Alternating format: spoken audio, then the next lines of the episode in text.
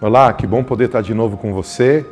Desejo que o Pai abençoe muito, muito a sua vida, a sua família, seus negócios, sua saúde, que em tudo Jesus seja o teu alvo, Jesus seja a tua prioridade, que você possa orar mais, meditar mais na palavra e tenho certeza que quanto mais perto de Jesus você estiver, com certeza mais feliz você será. A palavra de Deus diz que o reino de Deus é de, de paz, justiça e alegria no Espírito Santo. E eu creio muito nisso. Uma vida com Jesus, ela produz alegria. Ame Ele, grude nele. Ele é o melhor. Ele é o melhor que existe para mim e para você. O tema de hoje é sobre a importância de governar. Quero começar lendo um texto do Salmo 136, 7 a 9. Aquele que fez os grandes luminares, porque a sua benignidade dura para sempre, o sol para governar de dia, porque a sua benignidade dura para sempre, e a lua e as estrelas para presidirem a noite porque a sua benignidade dura para sempre. Quando nós lemos Gênesis capítulo 1, e Deus encontrou um caos, e Deus não quer caos, Deus não quer lugar vazio, Deus quer plenitude. Então Deus começa a colocar o, a terra em ordem. E nesse momento, ele dá ordens, ele dá comandos, e esses comandos, agora aqui o salmista relatando, ele fala que ele colocou o sol para governar. Ele estabeleceu a lua e as estrelas para governar. Para que houvesse dia, precisava de um governador. Para que houvesse noite, precisava de uma autoridade. O que isso significa? Primeiro, Deus é bom.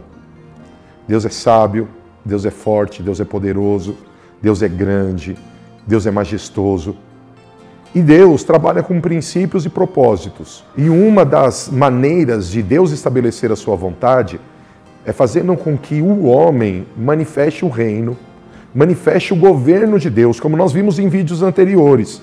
Para que isso aconteça, a gente precisa assumir a nossa posição, que é uma posição de governo.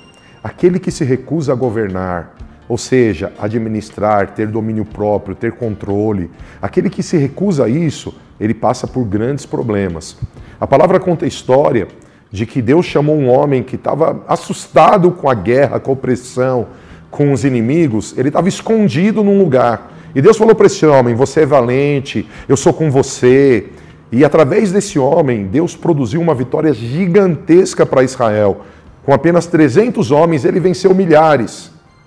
Alguns dias depois, esse homem foi chamado a governar. E esse homem recusou o governo.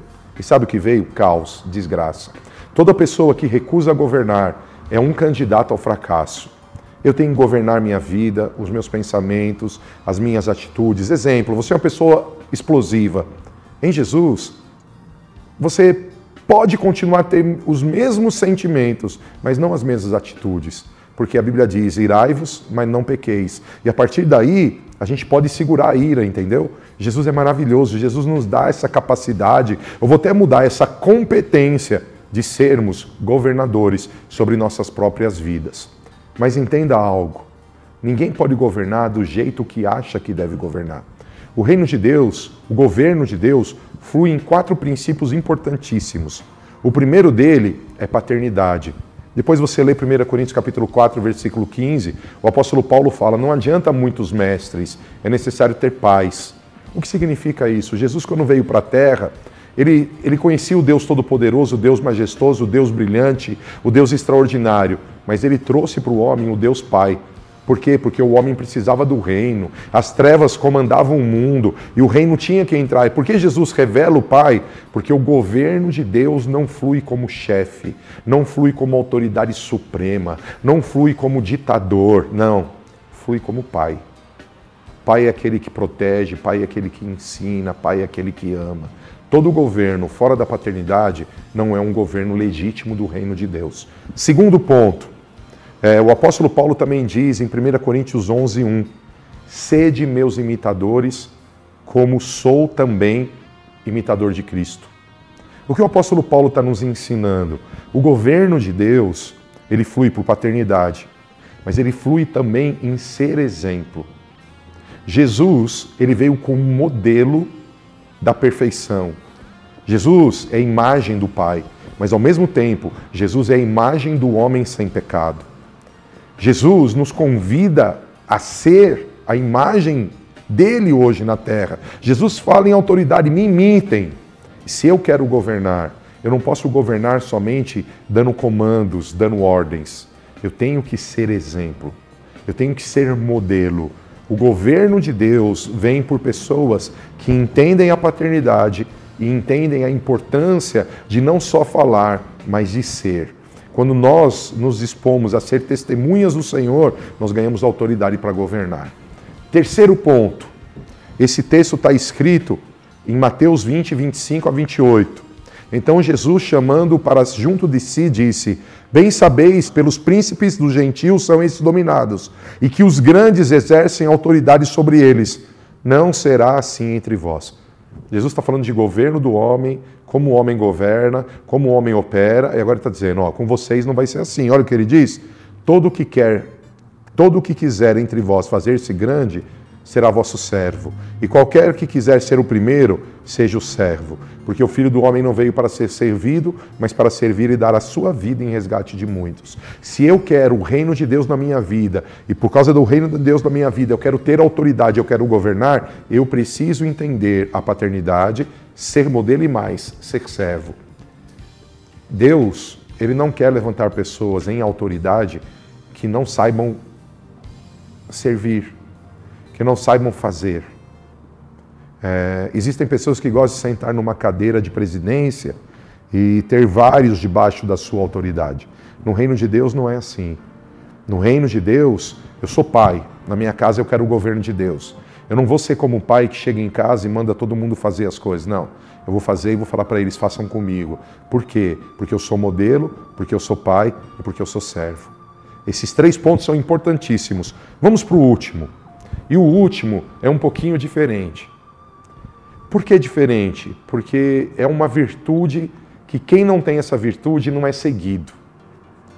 Toda pessoa que quer o governo de Deus na sua vida e por isso, através do governo de Deus na sua vida, quer governar, é um apaixonado. Jesus era apaixonado. Ele dizia assim: fazer a vontade do Pai é minha comida, é o meu alimento.